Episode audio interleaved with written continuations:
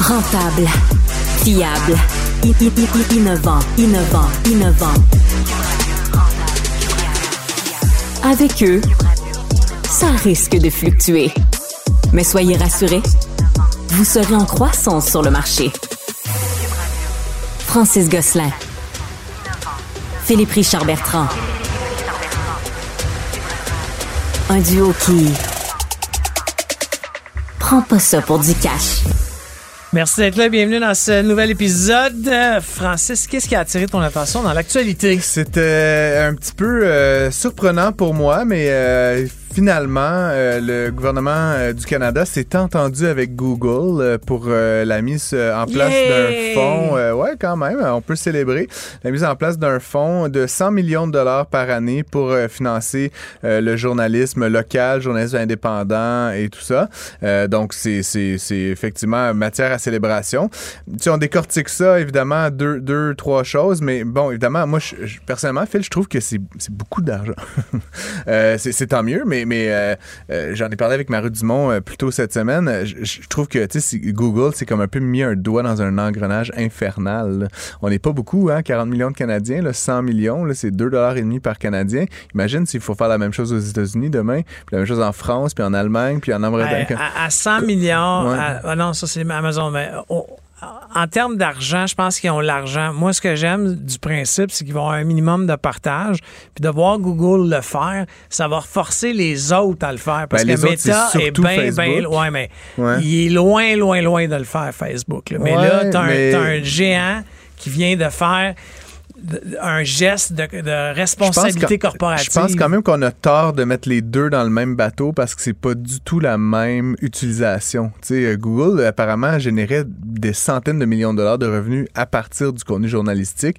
Je pense pas qu'on peut dire la même chose de Facebook. Euh, selon ce que j'ai pu comprendre, là, les fré- la fréquentation de Facebook a pratiquement pas varié depuis euh, qu'ils ont cessé de publier des nouvelles canadiennes, ce qui veut dire qu'essentiellement ça a peu ou pas d'impact sur leur bottom line, alors que pour Google, c'était majeur comme, comme source de revenus. Donc, éventuellement, je- ça se pourrait qu'on se retrouve dans un Facebook là, à terme sans nouvelles plus jamais. Sais, ce qui est quand même fou quand ça, ça va faire plus mal aux médias parce que les médias, Ouais. d'après moi, ont plus besoin de Meta, Facebook que de Google. Ouais.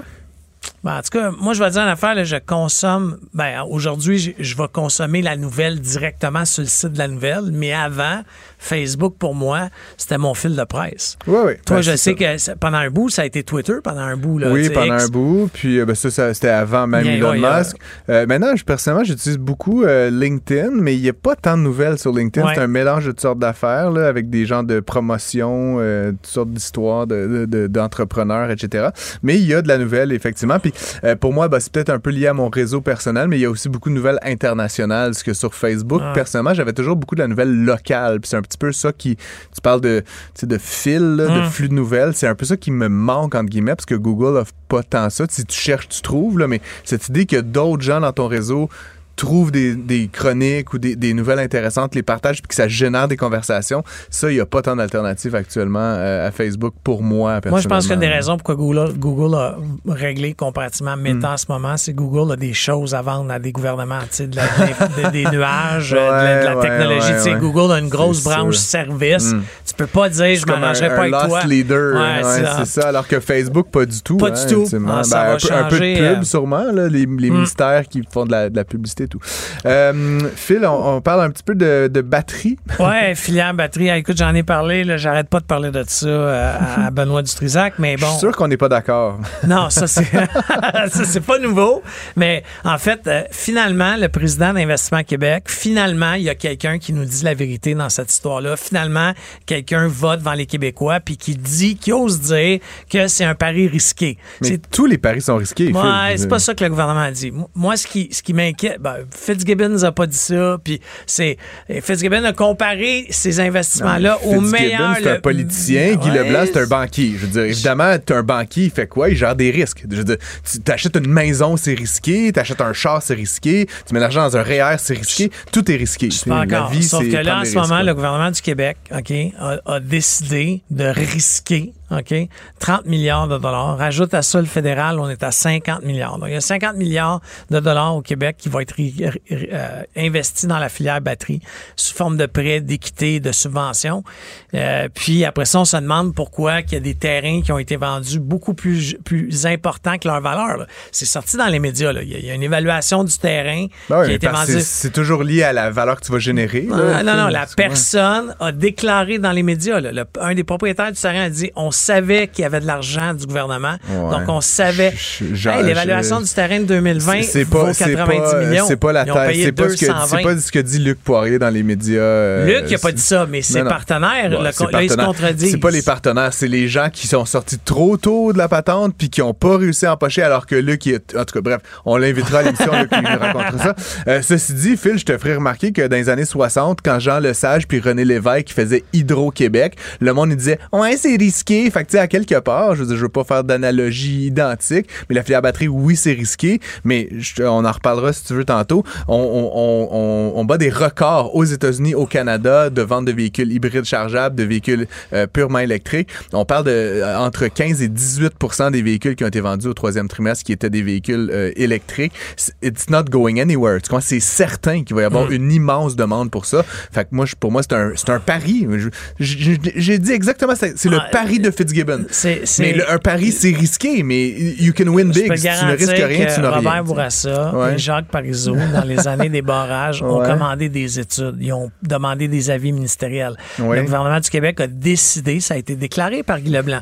Il a dit qu'il n'y a aucune étude, il n'y a rien. Ils se sont mis à, à Il n'y a aucune étude sur les véhicules électriques dans le monde ou la demande de batterie. de la filière batterie. Mais bon, c'est bon. Mais les pro-batteries sont contents, ça va coûter 100 milliards chez Hydro-Québec aussi. Oui, oui. Ah. Contrairement à qui, tu genre, as ta carte les maintenant de... pétrole, genre, maintenant ta carte du lobby de la batterie. N'importe quoi. euh, C'était Black Friday, Cyber lundi, pas tant de trucs. Euh, c'est Vive la surconsommation. Bah oui, puis non. Moi, j'ai acheté plein d'affaires, évidemment, comme tu me connais, sur, sur consommateur pour Noël. Je me suis acheté un drone. Je te reparlerai de drone mm-hmm. certainement dans les prochaines émissions. Je, je tripe avec mon nouveau DJI Mini Pro. Euh, et euh, je ferai des photos de mon du mm. fleuve. En tout cas, on mettra ça sur la page Facebook. Mais euh, grosso modo, c'était intéressant. C'était le vendredi fou, donc, et, le cyber lundi. Puis ça a été, ça a été ben, mieux que les, ça a été un année record, en fait. et donc, alors que plusieurs analystes, économistes, etc., anticipaient une, une diminution des, des, ventes, en fait, on a observé une augmentation d'à peu près 2% des ventes. C'est pas, c'est pas une augmentation stratosphérique, mais, c'est une augmentation par rapport à l'année précédente. Et donc, c'était, on peut dire, somme toute, un bon Black Friday, un bon Cyber Lundi. Donc, euh, tant mieux, on peut dire. Mais ce qui m'étonne, évidemment, là-dedans, Phil, c'est qu'on parle constamment de ralentissement, de credit crunch, de limitation du crédit, etc. Et pourtant, ça semble que les consommateurs américains euh, euh, battent, battent le, le, fer pendant qu'il est chaud. Donc, euh, ça sera à voir si pendant toute la période de décembre, il y a, y a un ralentissement. Si, si peut-être que les gens ont concentré leurs achats pendant que c'était peu cher pendant ces, ces quelques journées-là de grands rabais. Mais historiquement, Phil, j'en ai parlé aussi plus tôt cette semaine, mais historiquement, c'est comme les films. Si c'est le premier week-end est bon, généralement, la performance est continue. Donc, si le premier week-end des fêtes est bon, généralement, c'est un bon mois de décembre aussi pour les détaillants. Euh, donc, sur consommation, bah, tu, y vas de ton petit commentaire euh, Québec solidaire, mais, euh, mais par ailleurs, je veux dire, c'est une très bonne nouvelle pour nos détaillants. je veux dire, toi qui, qui, qui as des clients dans le domaine du détail, tu devrais te réjouir qu'ils fassent des bonnes ventes. en fait, moi, j'étais content que. je, je, content qu'on surconsomme. non, mais c'est ça, je prends juste pas la surconsommation. As-tu vraiment besoin de quatre téléviseurs? Bon, oui, Pierre-Yves McSween, quand on a besoin de lui. les ventes mais les profits se font attendre. En Lyon Électrique, qui a décidé de, sabrer 10% de son effectif, c'est quand même 150 ben, emplois qui se sont perdus cette semaine. Ouais, c'est ça. Malgré 125 millions de subventions euh, depuis euh, quelques années, ils ont décidé à cause. Mais tu sais, tu parles de la filière batterie puis euh, l'électricité, l'électrification des transports. Lyon, il n'y a pas de demande. Ils vont, ils vont réduire la, la, ils vont réduire Ils ont augmenté de 100% leur vente, Phil. Fait que je sais pas comme que 100 mais ils ont, ils ont, ils ont, ils ont doublé leur vente. Ils ont doublé leur vente, mais ils ont manqué le target de 50. Oui, oui, mais ils ont doublé leur vente. Fait que tu peux. C'est ça, c'est tout ça le discours. Tout le monde dit ah, il y a pas autant de demandes. Simonac, je veux dire, ça augmente de 30 par année. Nomme-moi d'autres industries qui, dans une période de ralentissement économique, augmentent de 30% par année. Je vais te nommer un winner. Le monde dit ah, il y a pas autant de demandes qu'on pensait. Vous attendiez quoi qu'il y ait 800 d'augmentation? non, il n'y aura pas eu 100 mais 30% year after Ouais, year c'est- after year. C'est une beaucoup. très grosse énorme. augmentation. Là, Lyon, ils disent qu'ils doublent.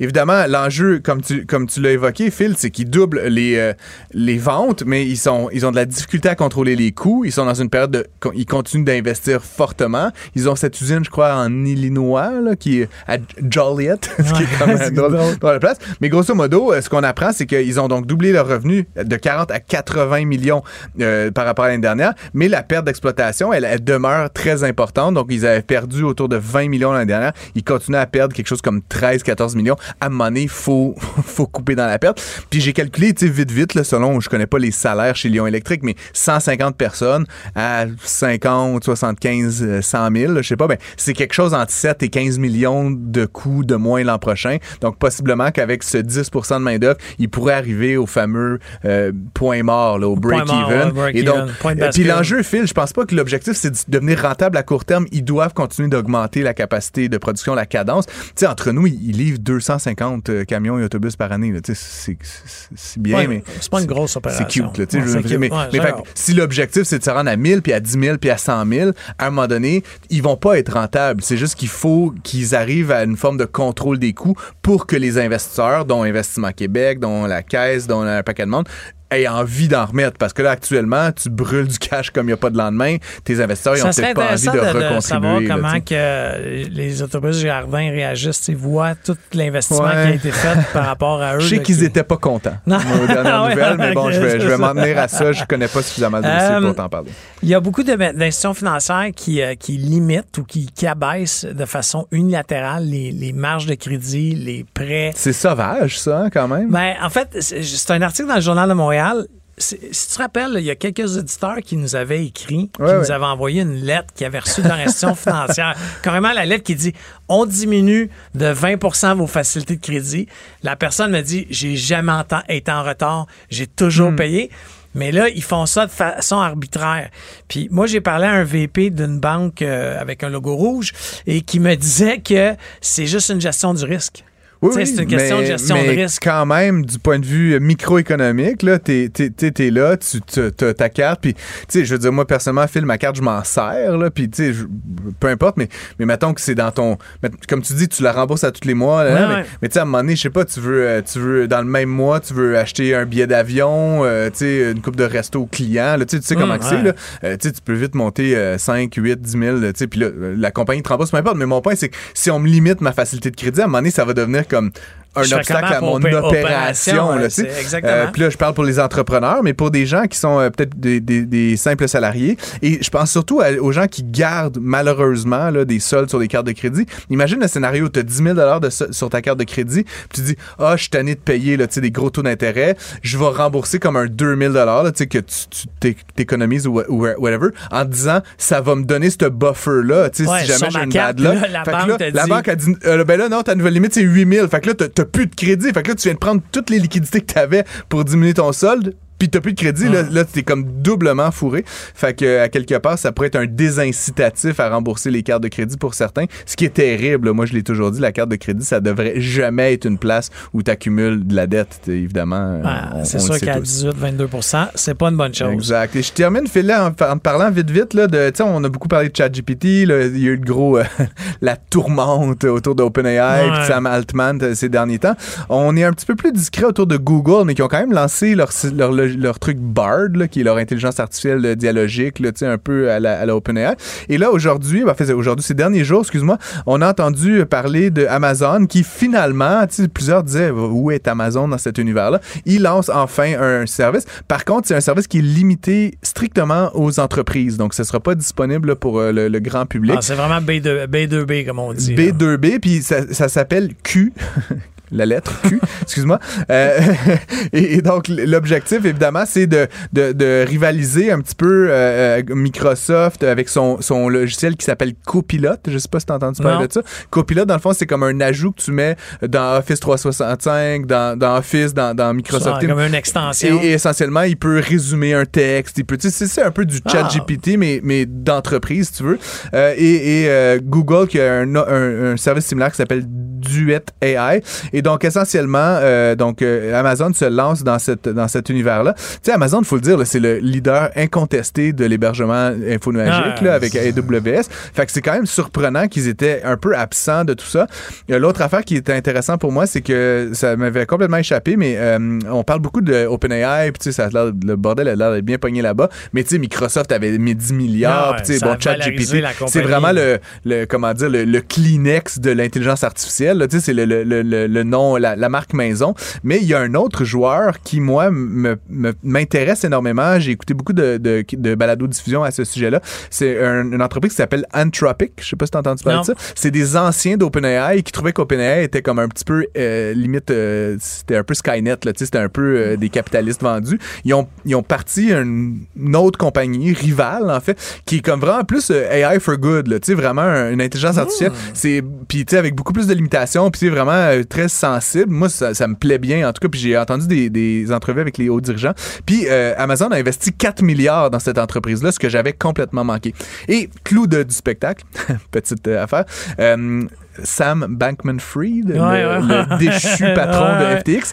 Euh, euh, on lui, on lui a reproché, là, parmi tous ses excès là, des penthouses au Bahamas et tout ça, on lui a reproché d'avoir fait des investissements un peu random. Mais ce que j'ai compris, c'est qu'il y a une part très importante de Anthropic qui appartient à, à, FT, à fait, Fur FTX, là, qui remettra peut-être de ses centres, et possiblement l'investissement qu'il avait pris là-dedans aurait été comme multiplié par 1000. Fait étrangement, oh. ça se pourrait que FTX renaisse de ses centres via l'investissement investissement dans une compagnie d'AI. Ça, c'est intéressant pour ceux qui ont euh, possiblement perdu, leur argent. beaucoup d'argent. Donc euh, voilà, on, en mmh. reparlera le moment venu, mais c'était notre revue d'actualité. Euh, puis restez des notes pour entendre deux entrepreneurs qu'on reçoit cette semaine. À plus tard. À plus tard. Ne ratez plus rien. Cette émission est aussi disponible en balado sur l'application ou en ligne au cuberadio.ca.